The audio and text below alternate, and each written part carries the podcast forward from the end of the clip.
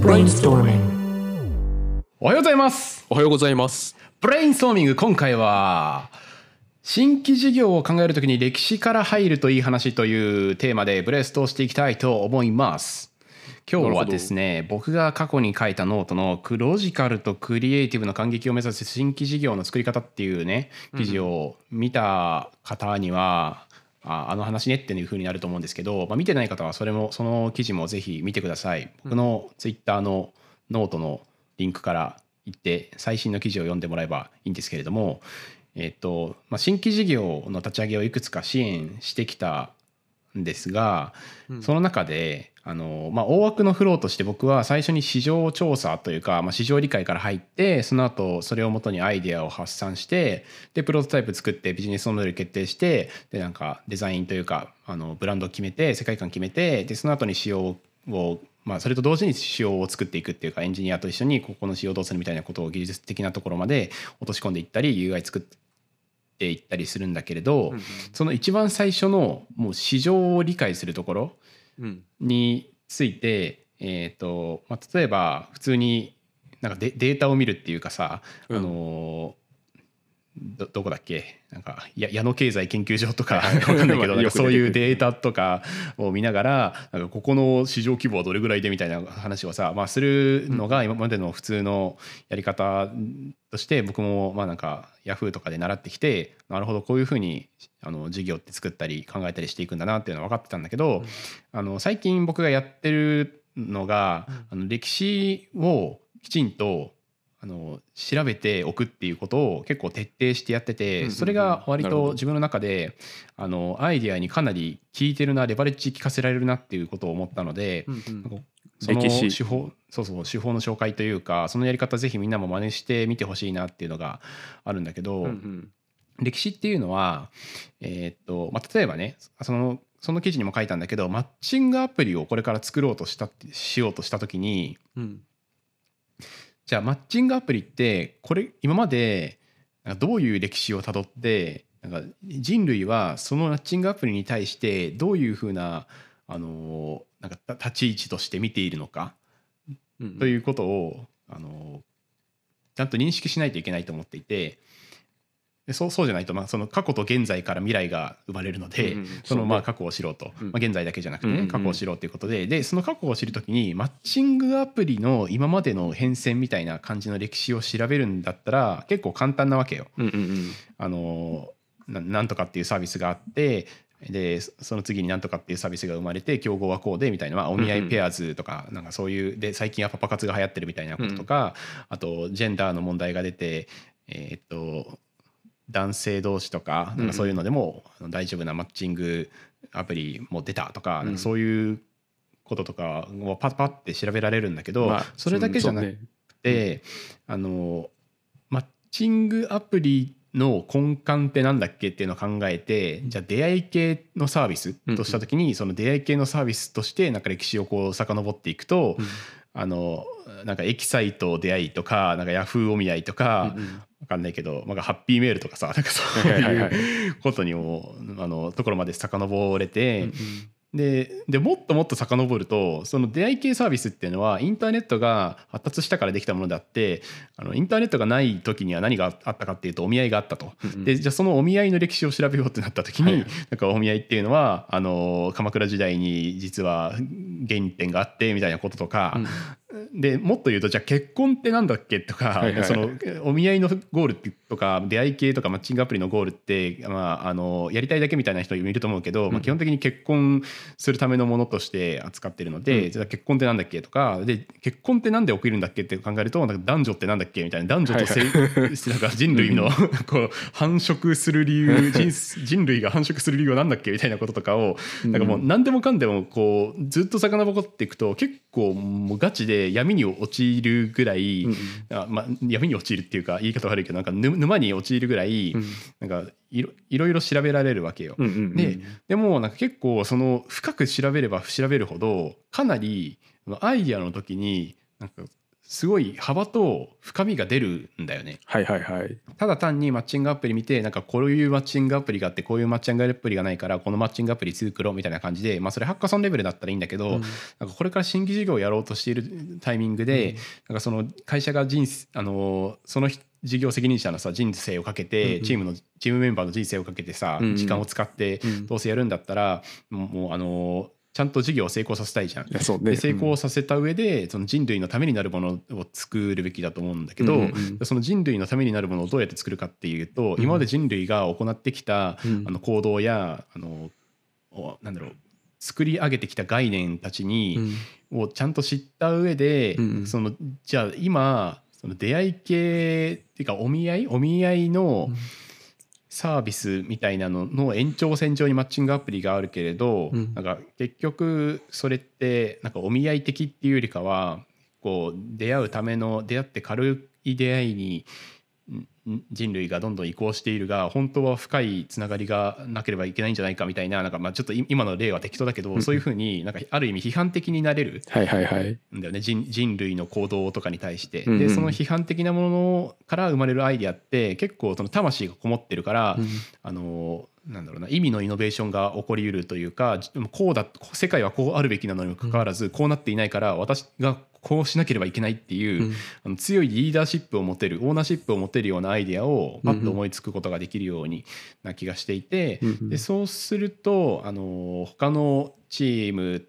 他の会社とかには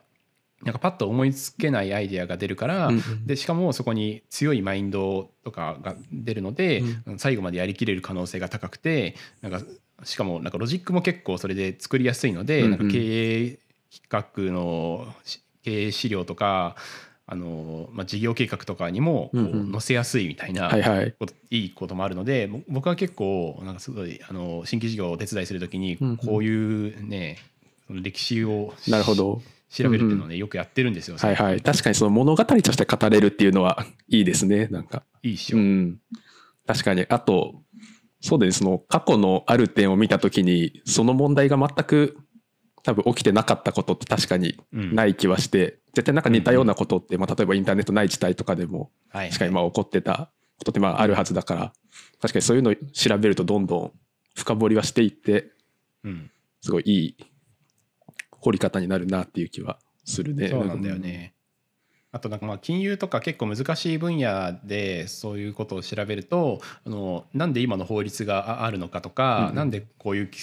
法規制があってなんか我々はこんなに面倒くさいことをしなくちゃいけないのかみたいなところにも結構合理的にあなんかこういう事件があったからこうならざるを得なくてこういう法律があるのはまあそりゃそうだよなみたいなことで、なんかある意味なんか冷静になれるので、うん。そのただ批判的になんかここ今の金融機関のうん。規制はマジで古すぎてクソだみたいな感じで言うことは簡単だけど、うん。そこを冷静に見た上で、うん。じゃあなんかそういうなんか感情を理解した上で、あのこういうふうなルール改正にした方がいいんじゃないですか？なぜならばあの過去こういうことがあったけどそれの本質ってこうだからみたいな感じでロジックをもう一段上に抽象化できるというか、はいはいはい。うん、だからもう一歩議論を先に進められる気がするのでなんか歴史を知るってすごく重要だなっていうふうに思いました。うんうん。まあ、あとはり歴史っていう過去っていうよりも、まあ、現在の視点をなんか未来の視点からこう遡るみたいなのも、なんかある意味やってもいいのかなっていうふうに思っててなんかコロナの時代じゃないですか今。うんうん。でコロナの時代におけるマッチングアプリって何かみたいななんかこれなんか第何回か忘れたけど、なんか前にちょっとブレストしたかもしれないけど、なんかそういうこととかってコロナをが、まあ、2020年というものが世界史の教科書に載るとしたら、2003 2050年とか2060年に2020年頃に新型コロナウイルス COVID-19 というものが出たっていう時になんかそこが時代の転換点としてあの扱われた時にそこからなんかマッチングアプリがどういうふうに移り変わっていくのかみたいなことを考えると、うんうんなんか結構あのなんだろうな、まあ、小説家になった気分でサービスのアイデアが考えられるので、うんうんうん。なんかあのなんか論理ロジックにとらわれないなんかアイデアが出るというかはいはい。面白いアイデアが出やすいからそういうのもいいなというふうになるほどね。確かに。未来とかだと、サイサイエンスフィクションとか、まあそういうのからちょっと逆にみたいなのもまあちょっと面白いかもしれないね。なんか。なんかドラえもんの秘密道具かうらん。サービスを考えるみたいなのってあるからね。あそうだよね。うん、もうすでに実現できるものとかもあったりするもんね。そうそうそうそう。でなんか僕はそういう歴史を調べたり、まあ、あとやってるのは普通にあのユーザーの声を聞くとかユーザーインタビューとか、うんうん。まあ、さっき言ったあの経済研究所から普通に市場規模を調べたりとか、うん。あとまあ競合を普通に使ってみるとかなんかそういうことをぐらいしかやってないというか、うんうん。そそれをメインとしてやってるけどピカ氏はうんあのなんか新規事業を作ったり、まあ、新規事業を作るっていうか、なんか事業をうん。新しく機能を作ったり、新しいサービス作ったり新規事業を作ったりする時とかってなんかどういううん。市場調査をしてるの、そうね。それをそのもちろん、さっき萌ちゃんが言ってたみたいな、うん。まあ、マーケットの規模見たりとか成長率見たりとか、まあ、そういうのもやるし、うん。あとは、そうね、自分の場合、なんか例えば、まあ、こういうものを作るってなったら、まあ、まずはすごい競合みたいなサービスから調べていって、まあ、それのうん。マーケットみたいなところをまずは探る。うんうん。で、まあ、そこからどんどん広げていくかな幅を。なんか例えばその前職だったらロバードを作ってたけど、まあ、最初はそのロバードの他のサービスとか徹底的に調べて、まあ、そのロバードマーケットっていうものを見ます。うん。でじゃあその次じゃあロバードの競合ってなんだっけって考えたらまた一段上に上がると思うんだよ。じゃうんあ投資信託だよねとか。でじゃあ投資信託出てきたら、じゃあ投資の競合って貯金だよねとか、うんまあ、そういうふうに、まあ、どんどんレイヤー上げていくみたいなうんうにして、まあ、それぞれの、まあ、マーケット規模を見たりっていうのはするかな。はいはいはいなんかあの行動経済学でさメンタルアカウンティングっていう概念があってさ、うんなんか自分の人間としてのあの持ってるお金をのなんかお財布の積み分けみたいなのが頭の中にあって、うん。あの投資をするお金として持っているものを、投資に当てるっていうんじゃなくて、何か違うこうしようと思っていたものを投資に当てれるっていうふうに考えると投資しやすくなるみたいな、まあえっとちょっとごめん例があれだな、まあ、例えばそのコーヒー一杯でうん。一杯分でこのサービスが使えるみたいなことうんをうん。歌ったとしても、うん。結局そのコーヒー一杯毎食毎朝買うのは別別にやめないっていうのとあそうだよなんね。か同じで、まあ、別にそのメンタルアカウンティングとしてはあの歌うのとコピーで歌ってるものは、うん。まあ、実際違うんだけどそこを訴求にしてやってるとあなんだ、まあ、朝一杯うん。我慢すればいいんだって思ってなんかそのサービスを使っちゃうみたいなうんうん。感じの仕掛けみたいなのを考えるきっかけになりそうだよね。そういうなんか幅を広げて一段消化して考えると。いやそうだよね。それって結構もう何段も深掘れるから結構やっぱいろんな切り口で考えれるもんね。そのさっきの例もそうだし、うん。そうもうゲームの競合がネットフリックスとか、まあ、そういう話も似たような感じでその可処分時間をどういうふうにそのシェアするかとかって、まあ、そのゲームと動画ってそのサービス的には全くの競合じゃないけど、まあ、そういう考え方をしたらそこって確かに並ぶよねとか。そうだよね、うん。うん。その調べ方みたいなのは、うん。もうただひたすら考えてサービスににん？考えるみたいな感じなの？そのどどこのサイトで調べるみたいな感じではなくてそうね。自分はもうん。う、うん、その連想させていって、まあ、それぞれで調査してっていうことをはい、はい、やるかな。その調査は、うん。えーっと、まあ、さっき言ったあのググってなんか矢野経済研究所的な ちゃんとした機関からデータを拾ってくるみまあ、たいな感じ、そうだよね、うん、大体リサーチカンパニーが出してるデータか、まあ、国のデータかみたいなね、まあ、へー。8割、9割ぐらいいける気がして、まあ、はいはい。見つからないときは、まあ、そのマーケットの、まあ、トップの企業とか、まあ、トップの10社ぐらいの企業の時時価総額とか、まあ、足し上げて大体これくらいの規模かなとか、まあ、そういうことを考えるかな。はい。はい。という感じで、あのー今回は歴史新規事業を考える時とか新規機能を考える時とかにあの歴史っていう観点をあんまりみんな実は見ないことが多いというか、まあ、あの僕がこのノートを上げた時になんかあ歴史まで調べるっていうのはそんなにしなかったなみたいな反応が多かったのでブレインストーミングでもちょっとシェアしたかったという感じでした。いやこのノート俺も読んだけどめちゃくちゃ面白いので皆さんぜひおすすめです。あありがとうございます。はい、というわけで今回は、えー新規事業と歴史というテーマでございました。もしよろしければチャンネル登録、高評価、コメント、そしてツイッターでも感想や質問など、ハッシュタグブレインストーミングでつぶやきお願いします。それではごきげんようご。清聴ありがとうございました。